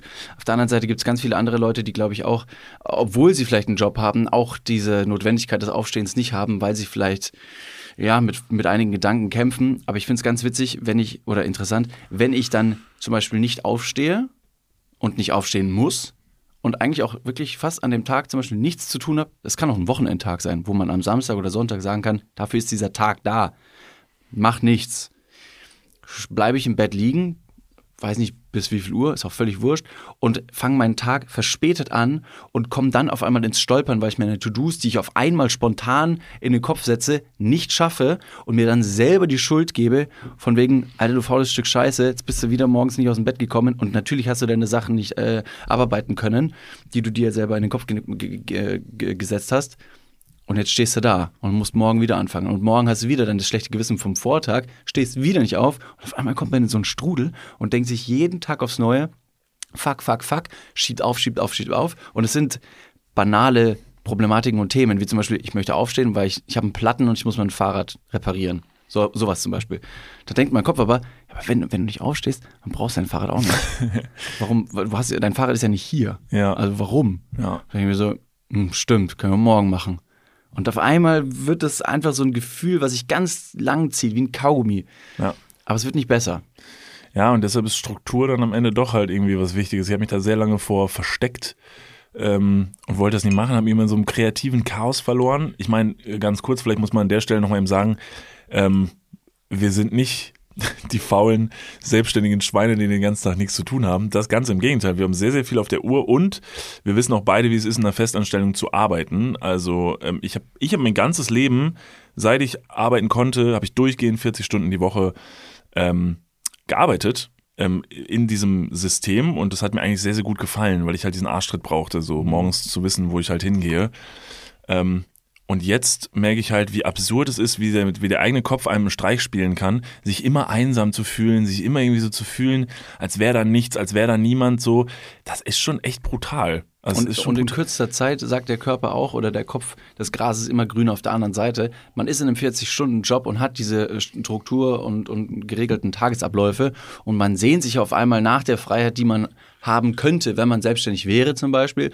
Und auch da würde man ja auf jeden Fall den, den Alltag meistern können, die Struktur beibehalten, weil ja die eigene intrinsische Motivation, das Projekt voranzutreiben, so groß ist, dass es einen aus dem Bett treibt mit positiver Energie. Und dann bist du in dieser Selbstständigkeit und merkst auf einmal, boah, fuck, im Büro war es gar nicht so verkehrt. Also der, der Kopf sagt sehr schnell, nee, mit dem, was ich jetzt habe, bin ich unzufrieden und ich will das andere. Aber das andere, wenn es eintritt, ist auch nicht die bessere Lösung. Äh, stopp mal ganz kurz, wir gehen ganz kurz in die Werbung. Jetzt kommt Werbung. Also jetzt auch heftiger Kommerz, ne? Ist das jetzt hier wie in einem Prospekt oder was? Jetzt gibt's erstmal ein bisschen Werbung. Geil. Niklas, Ja, wie geht's? sauber. Mega. Was, äh, random Frage. Was ist in deiner Hosentasche jetzt drin? Mein Handy, meine Kopfhörer und mein Portemonnaie. Okay. Ähm, was ist in deinem Portemonnaie drin? Das Warte, ist ultra prip. stopp. Ich kann es erraten. Ich bin nämlich, ich bin ein Mindreader. Ja. Äh, ich, ich spüre, da sind, da ist ein, da ist ein angerissener 20-Euro-Schein drin. Äh? Da ist deine, dein Büchereiausweis. Äh, Dein Schwimmpferdchenabzeichen. wo er. Und ein Kondom, das da schon viel zu lange drin Okay, ist. stopp. Aber es stimmt alles. Wer hat die Ambition, ein Kondom in den Geldbeutel zu tun und dann damit rauszugehen, um zu sagen, das werde ich heute benutzen? Ist das mal passiert? Nee, keine Ahnung, weiß nicht, wer das macht. Nee. Hm. Ist schon ein bisschen zu lange da auch da drin, oder? Ja, ich weiß gar nicht. Vielleicht ist mittlerweile auch noch ein Stück Latex, was irgendwo, was ich schon, womit ich schon fünfmal versucht habe, irgendwo zu bezahlen. Hier sind fünf Euro. Das geht wahrscheinlich nicht, ne? Das geht nicht. Okay, pass auf. Soll ich dir mal sagen, womit das Bezahlen funktioniert und was in deinem Portemonnaie noch fehlen könnte? Es ist die neue Sparkassencard. Oh, Die hat nämlich zahlreiche neue Features und ist immer am Start. Was kann die alles, fragst du dich jetzt vielleicht. Pass mal auf, mit dieser einen warte, Karte. was kann sie alles? Glad you asked. Ich sag's dir. Pass auf, mit dieser Karte hast du einfach Möglichkeiten, im In- und Ausland bargeldlos zu bezahlen. Du kannst online, mobil an allen Mastercard- und Visa-Akzeptanzstellen deine Karte vorhalten und dann macht's immer Bling. Ich weiß nicht den genauen Jingle, aber so stelle ich mir ihn vor. Das passiert mit deinem Ko äh, Kondom recht selten, glaube ich. Das macht selten Bling. Mit dieser Karte hast du auch volle Kostenkontrolle durch direkte Abbuchung vom Girokonto und absolute Sicherheit im Online-Shopping dank des 3D-Secure-Verfahren. Also alles in allem mehr Möglichkeiten, mehr Freiheiten und mehr Sicherheit. Noch mehr Sicherheit als dein altes Kondom. Falls ihr euch jetzt denkt, mega, mein Kondom kann auch nicht bezahlen, dann checkt doch gerne mal die neue Sparkassen-Card ab. Alle weiteren Informationen findet ihr selbstverständlich und selbstredend wie immer. Nicht in den meinem Portemonnaie, sondern in den Shownotes, richtig? Niklas. You got him right. Ja. Yeah. Und gut verhütet geht's jetzt weiter im Podcast. Werbung, Ende. Ja, ich glaube, es ist auch noch so ein Kampf mit einer Sache, ich weiß nicht genau, wo das mal gesagt wurde, aber ich glaube, das ist relativ selbsterklärend. Es ist eine große Gefahr. Also wir haben ja seit 2018 dieses Projekt immer neben dem normalen Job gemacht. Das heißt, dieses Projekt war eher ein Hobby und das andere war der Job. Und deshalb ist halt diese Passion halt immer in dieses Projekt reingeströmt. Und es ist wahnsinnig gefährlich, das Hobby zu deinem Beruf zu machen, weil dadurch kann halt dieses Hobby dann halt einfach kein Hobby, ist dann kein Hobby mehr, sondern Arbeit und dann verknüpft dein Gehirn das ganz anders und dann hast du plötzlich keinen Spaß mehr an den Dingen. Deshalb kämpft man ja auch die ganze Zeit mit diesem Prozess, dass man sagt, wenn ich meinen Tag zu sehr strukturiere, dann könnte mein Hirn denken, dass das, was ich hier tue, dieser Podcast, die Dinge bei Instagram, allgemein alle Unterhaltungsformate, die wir uns irgendwie hochziehen, dass das ja Arbeit ist. Und diese Angst davor, dass das halt klicken könnte und dann plötzlich man keinen Spaß mehr daran hat, die spielt ja irgendwie auch noch mit dahin. Deshalb bin ich immer so ein bisschen so, ein bisschen Struktur schon, aber nicht zu viel. Wir haben die, ähm, wir haben die tolle Chance und die tolle Möglichkeit bekommen, in absehbarer Zukunft in ein gemeinsames Büro zu ziehen. Ja. Zum ersten Mal. Das ist, glaube ich, auch nochmal ein toller, äh, eine tolle Möglichkeit, ein Ritterschlag fast schon, weil wir diese Chance angeboten bekommen haben und sie genutzt haben, weil wir sonst auch immer zu Hause gearbeitet haben, was gut gegangen ist, sicherlich. Und auch zu Hause zu arbeiten, man muss fairerweise dazu sagen, wir wohnen äh, in, einer, in einer guten Wohnung, wir haben keine Kinder. Ähm, das ist ja, das ist ja schon Luxus. Ja. Viele Leute, die von zu Hause aus arbeiten, Kinder und Familie haben, das ist auf jeden Fall ein bisschen was anderes. Ähm, haben wir aber die Möglichkeit, ni- nicht nur eben zu Hause gearbeitet zu haben und da positiv gearbeitet zu haben, sondern jetzt auch gemeinsam im, im Büro nochmal diese, diese Struktur zu erleben. Und ich glaube, das ist ein, eine tolle Chance, eine Möglichkeit, ähm, Dinge nochmal zu kanalisieren, einfach den Ort zu wechseln. Ja. Weil früher oder später, wie auch schon gerade gesagt, wenn du im, im, im Job bist und du willst die Selbstständigkeit, du willst auf einmal mal irgendwie nicht ins Büro gehen müssen, ähm, sehnst du dich immer nach dem jeweils anderen. Und jetzt gerade sind wir zu Hause und denken so, oh, ich würde mal gerne wieder ins Büro gehen. Jetzt haben wir ein Büro, dann sitzen wir wahrscheinlich zwei Monate im Büro und denken dann wieder, oh, ich würde mal schon ganz gerne wieder mal zu Hause arbeiten. Und dann aber die Möglichkeit zu haben, immer zwischen diesen zwei Dingen hin und her zu switchen, ist ein großer Luxus. Ja. Das ist schon, das ist schon krass und ich glaube, dafür sind wir beide sehr dankbar, dass wir Absolut. das machen dürfen und wissen das auf jeden Fall sehr zu schätzen. Das nehmen wir nicht Ey, for absolut, granted. ab, absolut, absolut. Ich weiß das jeden Tag sehr zu schätzen. Ähm, trotzdem ist es, glaube ich, total wichtig, egal in welcher Lebenslage man sich befindet. Ähm, da spreche ich, glaube ich, an viele Leute, die einfach Homeoffice machen. Das ist ja jetzt ein realistischerer Fall als in unserem Fall. Das, das was wir hier machen, ist ja nochmal eine Sache. Aber viele Leute sind im Homeoffice und ich habe schon von vielen Leuten gehört, die auch nicht richtig damit klarkommen. Aber trotzdem sich das nicht nehmen lassen wollen, weil sie sich vielleicht durch Corona irgendwie daran gewöhnt haben. Und es ist ja schon auch irgendwie eine irgendwie schön ist, dann einfach zu Hause zu sein. Aber achtet einfach nur auf euch so. Also wenn da so ein Gefühl aufkommt und man merkt so, okay, irgendwie jetzt, jetzt wird das hier alles gerade ganz schön düster, dass man da einfach versucht, so ein bisschen so eine Balance zu schaffen, weil ich glaube, der Mensch ist halt doch dafür gemacht, dann auch unter Menschen zu sein. Ja. Ähm, dass man sich das an den richtigen Stellen wieder reinholt. Und sei es dann vielleicht außerhalb des Jobs, dass man dann sagt, dann ist man lieber mehr auch nochmal da unter Leuten. Dass man einfach ein bisschen auf sie achtet, weil das ist, glaube ich, wirklich der straighte Weg in so eine Depression ist dieses Zuhause sein. Vom Bett an den Schreibtisch, vom Schreibtisch an die Couch und dann von der Couch wieder ins Bett. Das ist schon sehr gefährlich. Ich glaube auch nicht nur das Zuhause sein, sondern dieses ähm, strukturlose, einfach nur mit dem, mit dem Gedanken, wenn ich aber mehr arbeite, schaffe ich mehr, aber man hat sehr wenige eigene private, persönliche Ziele, sage ich mal. Also wenn du jetzt zum Beispiel in unserem Projekt, du bist selbstständig, stehst zu Hause auf, gehst an den Schreibtisch und da bist du dann irgendwie eine undefinierte Zeit. Das habe ich bei mir zum Beispiel gemerkt, dass ich fast schon apathisch zum Schreibtisch gehe und den Laptop einfach aufklappe. Es ist nichts. Ich müsste nichts machen, aber ich klappe den Laptop auf und setze mich hin und merke auf einmal, wie Stunden vergehen. Ich zwar Dinge mache, aber die könnte ich wahrscheinlich deutlich konzentrierter in kürzerer Zeit machen, aber einfach nur, weil ich diesen Ort der Arbeit nicht habe, den ich betrete oder verlassen kann, ist diese Arbeit einfach immer da, allgegenwärtig. Und so schleichend ist dann auch dieser Prozess, dass mein Kopf sagt, du kannst doch was machen, da drüben ist dein Laptop, klapp dir doch mal auf, vielleicht ist eine neue Mail reingekommen, who knows, mach doch mal. Und das finde ich ganz schwierig und, und ist auf jeden Fall ein Fakt dafür, dass man unglücklicher wird oder einfach unstrukturierter arbeitet, sodass man eben genauso wie man seine Arbeit strukturieren sollte, sagen wir mal ganz blöd von 9 bis 17 Uhr, auch wenn Leute sagen, das ist ein veraltetes Modell, nehmen wir das als Beispiel, kannst aber genauso gut, und deswegen ist das genauso wichtig, deinen Alltag, deine privaten Freizeitaktivitäten genauso strukturieren, dass du sagst, pass mal auf, um 18 Uhr ist einfach Feierabend, da gehe ich nicht mehr an den Laptop. Ich, wenn mich jemand anruft und irgendwo brennt die Hütte, klar, man kann dran gehen, aber dass man auch versucht, diesen Ausgleich, diese Balance zu kreieren, um sich auf den nächsten Tag auch wieder zu freuen, weil so ein, so ein Feierabend-Moment, dass wenn du sagst, okay, ich habe jetzt so und so lange gearbeitet, ob es ein, zwei, acht Stunden sind oder zehn, ist völlig egal, diesen Moment zu zelebrieren, dass man sagt, guck mal, jetzt schließe ich gerade was ab und mache dann was anderes für mich. Das ist ein, das ist ein wichtiger Punkt. Ja. Und wenn du diese Übersprungshandlung nicht bekommst, sondern einfach nur durcharbeitest oder selbst mit der Arbeit aufhörst und dann frustig nach Hause gehst und sagst, alles ist Kacke, dann hast, hat man relativ wenig Motivation, den nächsten Tag zu bestreiten. Ja, absolut. Ähm, ich versuche da jetzt mal, ich versuche da jetzt mal clever anzuknüpfen. Ähm, kann ich nicht. Perfekt. nee, ich wollte, ich wollte auf ein anderes, noch ein anderes äh, Gefühl hinaus, was mich nämlich in letzter Zeit sehr triggert. Wie fühlst du? Ich spiele den Ball jetzt mal zurück. Spiel den Ball zurück. Ich fange ihn. Ich fange ihn den Ball. Wie fängst du denn Bälle? Ja, ich war sehr schlecht in Sport. Das Riesen, kannst du also. Medizinball. Ja. Der Ball, den ich jetzt fange, ist wirklich, der ist wirklich groß. Ähm, wenn du jeden Morgen aufstehst, Ja. was ist da so dein Gefühl, das dich prägt? Mit welchen Gedanken steh, stehst du auf oder auch nicht? Startest in den Tag, bleibst liegen? Wie fühlst du dich?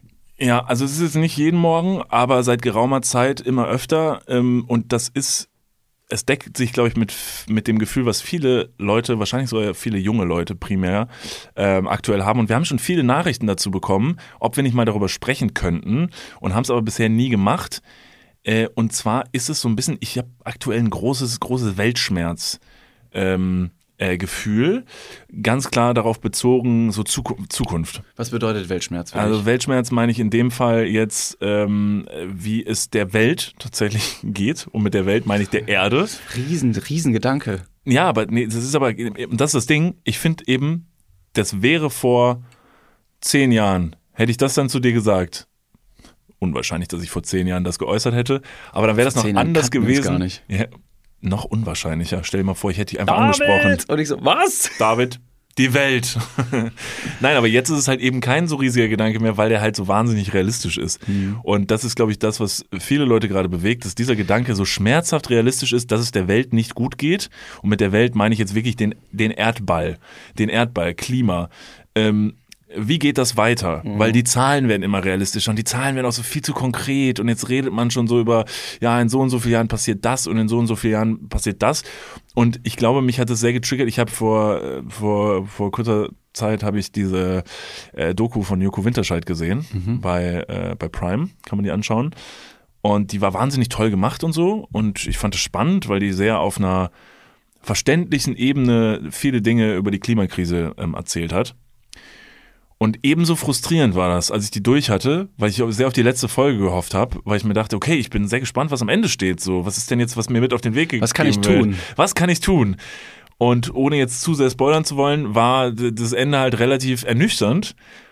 Und dann saß ich da wirklich und habe mir gedacht, ja, wie gehe ich denn jetzt eigentlich damit um, wenn mir morgen, wenn sich jetzt morgen jemand hinstellen würde, um das jetzt einfach mal plakativ zu schildern, morgen geht der Fernseher an, es gibt eine Sonderausstrahlung, wie damals in der Corona-Krise, wo Angela Merkel sich hingestellt hat und gesagt, ne, liebes Volk, jetzt sprechen wir mal, stellt sich hin und sagt, so Leute, wir müssen reden, also hands down, Titten auf den Tisch, in 50 Jahren ist, ist um.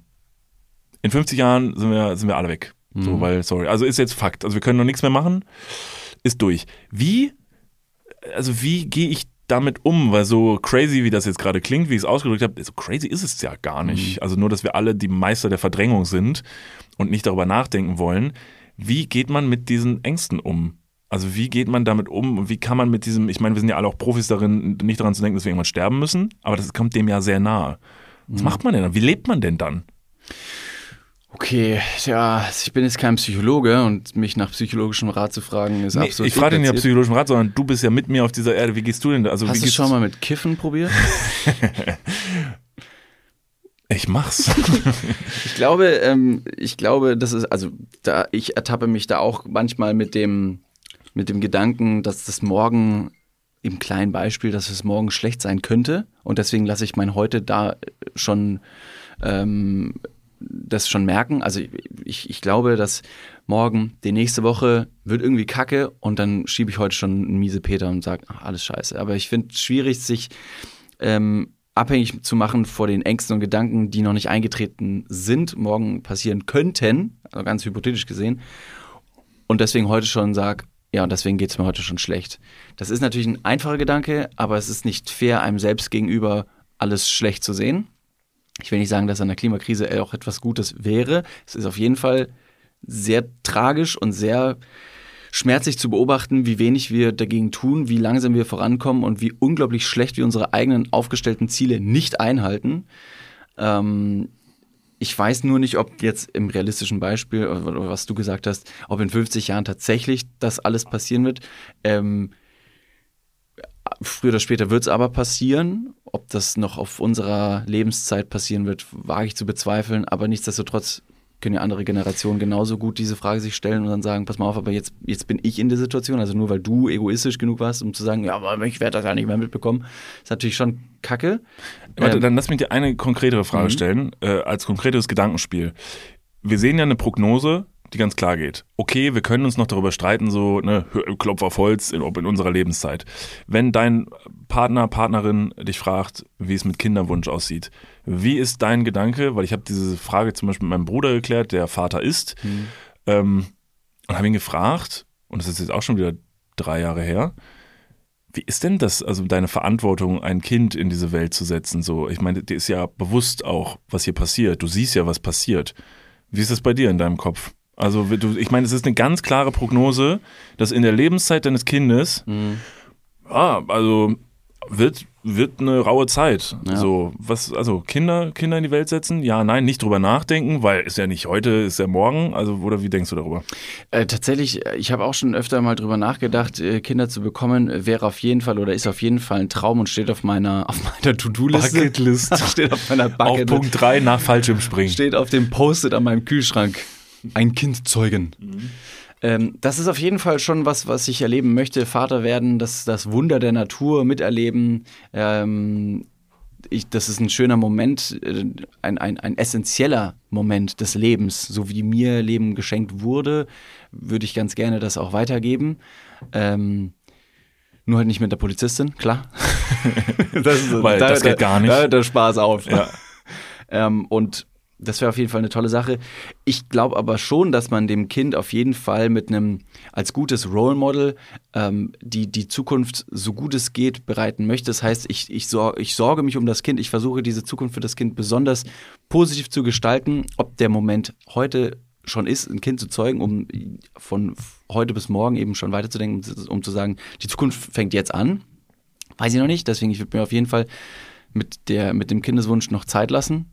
Aber ist es, ist, es, nicht ist es eher ein egoistischer, ist es eher ein egoistischer Gedanke, weil der Wunsch danach, weil ich habe den auch, also kind zu, ein Kind zu kriegen, Ja. weil aber, aber wegen mir. Ja, ja. Also wegen mir, weil ich das möchte und weil ich diesen, das le erleben möchte und oh, ein Kind zu haben und all die schönen Momente. Ist es in der Situation, in der wir uns befinden, primär ein egoistischer Move zu sagen, ich möchte das aber. Ja gut, was das Kind, also zu meiner Lebenszeit, ne, also Nee, das stimmt. Äh, äh, Deswegen, da, da würde ich noch dazu kommen. Also auf der einen Seite, ich habe den Wunsch, ein Kind in die Welt zu setzen. Das liegt aber nicht nur an mir, sondern auch meinem, an meinem Partner, Partnerin. Also ich glaube mal, dass es sehr wichtig ist, für ein Kind eine, eine stabile Familiensituation zu haben ähm, mit Eltern. Das ist auf jeden Fall erstmal wichtig, deswegen es li- obliegt jetzt nicht meiner eigenen, meinem eigenen Egoismus, ob ich jetzt sage, ich will ein Kind, weil wenn ich ein Kind haben möchte, könnte ich eins adoptieren zum Beispiel. Ja. Ich würde das aber ganz gerne, Oder schlecht verhüten. Geht auch. ja, aber dann bräuchte ich auch eine andere Person. Deswegen. Hm, stimmt. Und wenn du schlecht verhütest oder die andere Person das Kind für dich austragen soll, dann ist es nicht mehr so ein egoistischer Gedanke, weil du sagst, du willst ein Kind bekommen, weil die andere Person es ja austragen muss. Ähm, das wäre natürlich sehr, sehr falsch, das der anderen Person aufzudrängen. Aber deswegen würde ich sagen, ist der Kindeswunsch in meinem Kopf ein Thema, was zwei Leute involviert. Ja, gut, aber darum, ja. Oder ja, drei, ja, okay. wenn's Kind dann da ist. Genau, aber So, es das geht jetzt ja eben das nicht, auch nicht um Mutter und auch Genau. nicht um Vater. Das ist der erste Punkt. genau.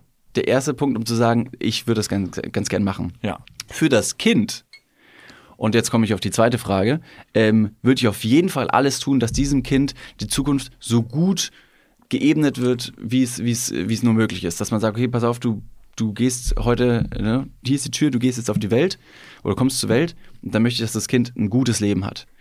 Ich kann natürlich schon dafür sorgen, dass das Kind behütet aufwächst, ähm, eine gute Erziehung bekommt, sich äh, adäquat ernährt, was auch immer anzieht, einfach nur, dass es eine gute, eine gute schulische Bildung bekommt, etc. Aber was jetzt Ölkonzerne oder irgendwelche anderen Großkonzerne ähm, für das Klima verkacken, das ist, das ist unfair, mir selbst gegenüber auf meine eigenen Fahne zu schreiben und deswegen zu sagen, deswegen setze ich keine Kinder in die Welt. Weil irgendwo auf der Welt wird immer irgendjemand irgendwas verkacken, was vielleicht mal größer oder kleiner, kleineres Übel ist. Aber deswegen auf den eigenen Kinderwunsch zu verzichten, finde ich schwierig, so einfach übers, über die Lanze zu brechen. Dass ich sage, guck mal, äh, Ölkonzern XY hat schon wieder die siebte Bohrinsel im Meer versenkt oder irgendwelche anderen Sachen sind schon wieder katastrophal äh, über den Jordan gegangen. Hawaii brennt, Rhodos brennt. Wir haben unglaubliche Stürme, Niederschläge, Superzellen in ganz Europa. Wir hatten so viel Niederschlag wie seit langem nicht mehr, obwohl es erst super heiß war. Das ist natürlich alles Anzeichen, dass, die, dass da die Klimakrise auf jeden Fall im Vormarsch ist. Aber nur weil es andere Leute verkacken, kann man ja gemeinsam trotzdem in die positive Zukunft blicken. Ja, sind natürlich jetzt nicht nur irgendwelche Ölkonzerne, sondern alle gemeinsam verkackt, muss man dazu sagen. Also, Ja, aber jeder, jeder muss sich da als erstes, bevor man auf dem, bevor man mit dem Finger auf andere Leute zeigt, versuchen, okay, wie kann ich denn meinen Mikrokosmos so gestalten, dass ich, dass meine Familie, dass meine Ängsten um mich herum glücklich sind. Ja, aber dieser Mikrokosmos, zählt das noch? Also, wenn wir über das reden, worüber wir reden, weil, dem, also egal wie klein, groß dein Mikrokosmos ist, der befindet sich trotzdem auf dem Planeten, der im Arsch geht. Also, der halt im Arsch ist. Dann, Ja, aber dann, dann gibt man so ein bisschen die Hoffnung komplett auf, glaube ich. Also das, Okay. das finde ich, das finde ich, das finde ich schade, wenn man jetzt sagt, okay, Ölkonzerne oder wer auch immer, irgendwelche Braunkohlewerke haben es für uns vergeigt. Jetzt äh, sorge ich auch nicht mehr für Nachwuchs. Dann ist der Drops gelutscht. Das wäre schade. Deswegen- Also setzt du Hoffnung in äh, deinen Nachwuchs, dass er es besser macht? nicht besser als ich. Also ich will nicht sagen, dass das Kind das ausbaden soll, was ich vergeigt habe, sondern dass man eben durch eine gute Erziehung, durch gute schulische Bildung ähm, gemeinsam in die Zukunft blickt, um zu sagen, guck mal, das und das sind die Probleme der Welt. Wir hatten auch unsere Probleme der Welt, als wir geboren wurden, wobei in den 90er Jahren, da war, das war ja High Life.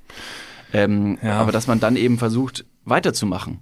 Und ich Ja, glaube, das ja. Weitermachen ist super wichtig, auch wenn es Probleme gibt oder steinige Wege, es muss ja weitergehen. Irgendwie. Und soll auch weitergehen. Und das ist ein schöner Gedanke.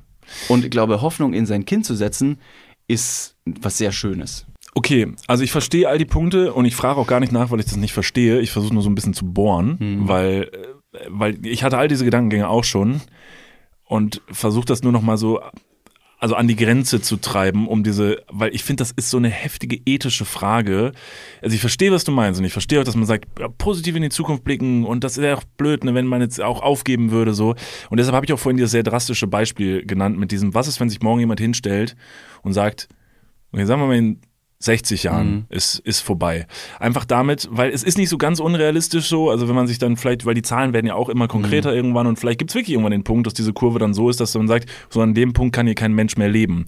So und, und dann damit diese Frage auf die Spitze zu treiben. Wenn ich das wüsste, Ja. du weißt es, du wüsstest es, würdest du trotzdem dann für diese Zeit, ich meine, es gibt trotzdem eine Lebenszeit für dieses, für dieses Kind und eine Zeit, Kind nicht bekommen, um diese Entscheidung für das Kind zu treffen, es davor zu bewahren oder Kind bekommen, dann würde wiederum das nicht mehr so ziehen mit diesem, ja, aber da muss man positiv so und so, sondern dann geht es um was ganz anderes wieder. Und Ja. diese Frage, das ist so eine Frage, klar, da kann man sich jetzt auch selber mit wachhalten mit dieser Frage, aber ich finde es trotzdem, also es ist in meinem Kopf schwirrt das schon rum so. Also wie erkläre ich irgendwann meinem Kind vielleicht den Gedanken, wenn es irgendwann auf der zerrotteten Welt sitzt und sagt so, Mom, Dad, was habt ihr euch eigentlich dabei gedacht? Ihr, wusstet ihr das nicht? Also ich glaube, zur Zeit X stand das schon da, also dass hier einfach das alles vor die Hunde geht. Was war denn euer Gedanke dabei? Holy fuck.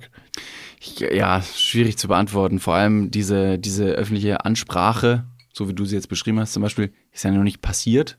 Und selbst wenn die dann passieren würde oder man sagt, so pass mal auf, in absehbarer Zeit, 60 Jahren, geht ja alles Senior dann äh, den Bach runter, dann vielleicht kann man sich nochmal auseinandersetzen mit der Thematik. Aber genauso würde ich mich auseinandersetzen mit der Thematik auch, wenn ich jetzt heute über den Kinderwunsch nachdenke, denke ich jetzt sofort, nee, jetzt ist noch nicht der richtige Zeitpunkt, Punkt. Aber ich weiß ja nicht, was morgen ist. Und nur weil ich nicht weiß, was morgen ist, will ich mein heute nicht negativ gestalten. Weißt du? Ja, ja. Weil, ja, ja. Ja, ich verstehe es absolut. Es ist nur, wie gesagt, dann halt nicht mehr dein eigenes Morgen, sondern auch noch von einer zweiten Person so. Und du hast halt diese Verantwortung und das ist halt so, das macht, das ist halt so ein Gedanke, der umtreibt mich sehr. Ich finde es schwer zu beantworten und ja, auch wenn dieses Wort natürlich noch nicht so ausgesprochen wurde, ist es zumindest ein Gefühl, was die Leute haben, glaube ich, was aber in diese Richtung geht, als wäre es ausgesprochen, als hätte sich schon jemand hingestellt und gesagt, we fucked. So, das ist, schreit einem gerade sehr viel, finde ich, entgegen. Also sehr viele, sei es irgendwelche Forscher, sei es dann irgendeine Doku, die man schaut, also sehr viele schreien halt diese Message so und deshalb wird es zu einem Gefühl, was man zumindest in sich hat. Und deshalb ist, glaube glaub ich, auch, warum die Leute dann abends im Bett liegen und darüber halt nachdenken. Und wie gesagt, ich habe mit meinem Bruder darüber gesprochen und er hat interessanterweise etwas sehr Ähnliches gesagt, was du gesagt hast. Er hat nämlich auch gesagt, ja, viel drüber nachgedacht, viel drüber gesprochen, aber am Ende, wenn ich halt das Kind nicht bekommen würde, hätte ich ja die Hoffnung schon aufgegeben. Ja. Das wäre ja die endgültige Resignation vor dem Problem, zu sagen, ja, wir lassen alles stehen und liegen und fallen und wir machen es nicht.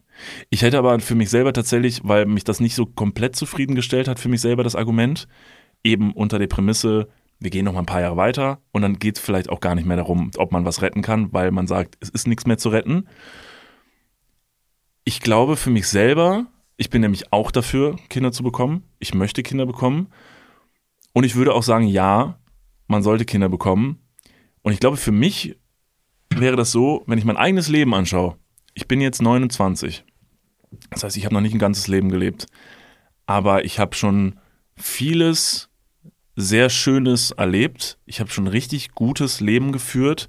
Mit Höhen und Tiefen, mit vielen Dingen, wo ich sagen würde, das zählt schon als ein ziemlich solides Leben. Also wenn ich übermorgen sterben würde, könnte ich schon sagen, dass ich ein wirklich gutes Leben gelebt habe, mit vielen tollen Sachen. Ich war schon verliebt, ich habe eine tolle Familie gehabt, ich habe tolle Freunde gehabt, ich habe tolle Menschen kennengelernt, ich habe wahnsinnig verrückte Sachen erleben dürfen.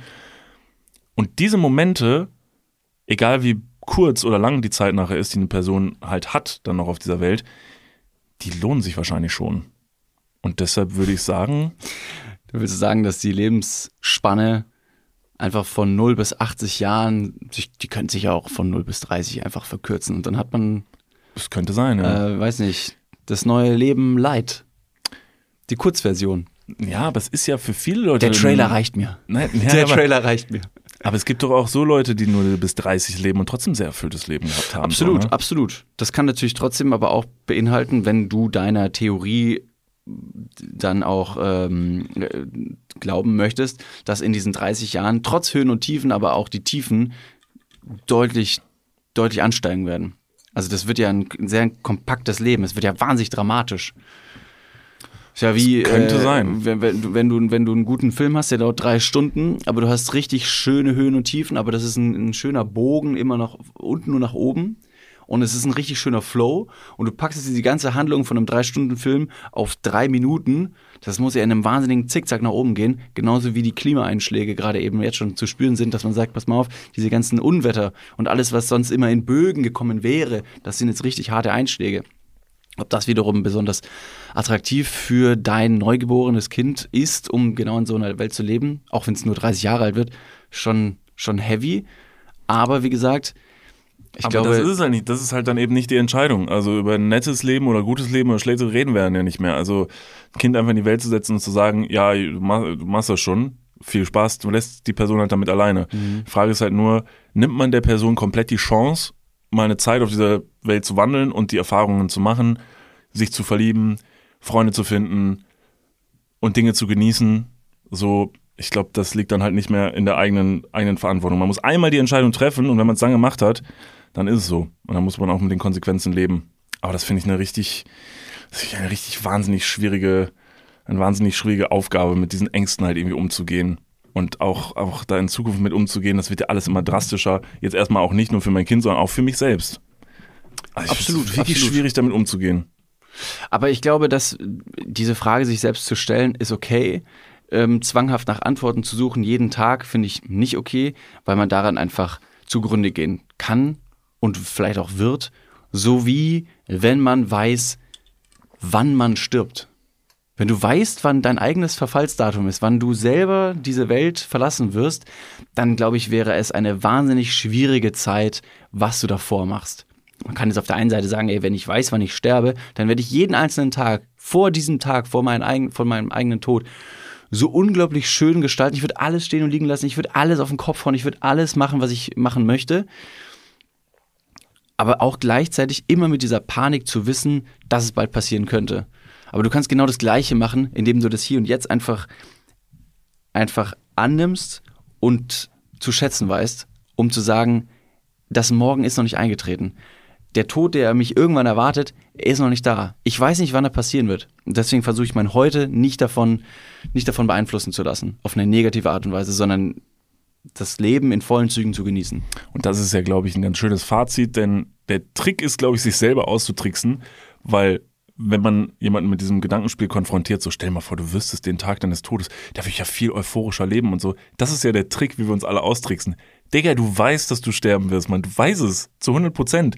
Du kennst den Tag vielleicht nicht, aber fuck, es ist das exakt selbe. Der Rahmen ist exakt derselbe. Es hat sich nichts am Rahmen verändert. Die Zeitraum, wie du lebst, ob du es jetzt weißt oder nicht, das wird zu 100 Prozent passieren. Also go for it, Alter, dann mach doch was aus jedem Tag. Und selbst wenn du wüsstest, wann du stirbst und selbst wenn du wüsstest, wann die Erde zugrunde geht und selbst wenn du wüsstest, dass es nicht mehr so viel zu ändern gibt, wäre das auch trotzdem noch nicht die Legitimierung dafür, dass du ein Arschloch bist und dich wie ein Wichser verhältst. Weil da Ja. geht's noch nochmal darüber hinaus. Deshalb verhaltet euch rücksichtsvoll, ein bisschen Angst zu haben vor dem, was kommt, ist okay, aber nicht davor resignieren, nicht davor dicht machen. Ähm, und ich glaube, wenn man den, den Kopf in den Sand steckt und alles direkt aufgibt, ist auch nicht die Lösung. In diesem Sinne würde ich sagen, damit lassen wir euch jetzt einfach mal allein, damit ihr das aussagen lassen könnt. Vielleicht mal selber in euch gehen. Wie fühlt ihr euch damit? Was, was glaubt ihr? Äh, Kinder kriegen, ja, nein, verantwortungsvoll oder nicht, ähm, ist jetzt wahrscheinlich keine Frage, die man mit so einem Ja, nein unter die Folge knallen muss. Ähm, dafür ist das, glaube ich, ein bisschen zu umfangreich. Aber es ist, denke ich, ein ganz gutes Gesprächsthema, ähm, weil das vielleicht unsere Realität sein wird in den nächsten 10, 20 Jahren. Deshalb ist das sicherlich eine Frage, die man sich gerne mal stellen darf. Und vielleicht hilft es einem da, mal drüber zu sprechen. In diesem Sinne würde ich sagen, das war's mit Folge 117 Ja. von Dudes. Ich find's toll, dass unsere Folgen primär eher immer länger werden als immer kürzer, desto länger wir diesen Podcast machen. Das ist wirklich gut. Ja. Also, wer dachte, die Dullis haben sich bald nichts mehr zu erzählen. Ähm, Wir sehen uns nächsten Donnerstag bei der Happy Hour Nummer 7. ja, ja. Ist die schon diese, ist diese Woche Happy Hour? Nee, danach die Woche. Haben wir, ist schon wieder eine Happy Hour diese Woche. Nee, nächste. Äh, doch, diese Woche. Echt? Ist noch Ja. eine Happy Hour? Ja, ja, heute ist Montag. Ah, Montag. Ja. ja. Oh Mann. Verschobene Welt, oder? Ja, verschobene Welt. In diesem Sinne, liebe Leute, Vielen, vielen Dank fürs Einschalten. Schaut gerne mal bei unserem Instagram vorbei, at Niklas und David oder at Dudes, der Podcast. Folgt diesen Accounts, folgt diesem Account, wo ihr gerade hört. Es wird uns sehr, sehr freuen, uns auch am Donnerstag wieder zu hören. Küsst euch, achtet auf euch selbst. Fahrt nicht immer mit dem Auto durch die Gegend. Pflan pflanzt einen Baum. Aufgabe. Pflanzt einen Baum und wer es nicht macht, gießt einfach mal Blumen. Damit habt ihr euren Soll erfüllt. Dann könnt ihr auch wieder in den, Pri in, in den Privaturlaub fliegen. ja, kauft euch Kräne. Kauft Kräne. Dann wird die Welt besser. In diesem Sinne, vielen lieben Dank fürs Zuhören. Bis Donnerstag. Wir haben euch lieb. Kuss auf die Nuss und wir singen. Ich hatte die Möglichkeit, vor dieser Berichts Berichtsveröffentlichung mit dem äh, WMO-Generalsekretär Peter Detallas zu sprechen. Und es war ganz interessant. Er hat gesagt, er ist trotz allem, trotz all dieser Hiobsbotschaften vorsichtig optimistisch. Er sagt, dass er so lange schon in, diese, in dieser Klimaforschung drin ist, dass er diese gesamte Entwicklung gesehen hat davon, dass es mal eine Geheimwissenschaft war, eine geleugnete Wissenschaft. Und dass er in den letzten zehn Jahren gesehen hat, dass die Politik das Problem ernst nimmt, in den letzten fünf Jahren, dass die Wirtschaft das Problem ernst nimmt und dass jetzt halt gemeinsam daran gearbeitet wird. Und dass wir heute, und das ist das eine Gute, was auch in den letzten Klimaberichten genannt wurde, dass wir heute genug Mittel haben, um tatsächlich diesen Temperaturanstieg abzuschwächen oder wenigstens die Folgen davon abzuschwächen.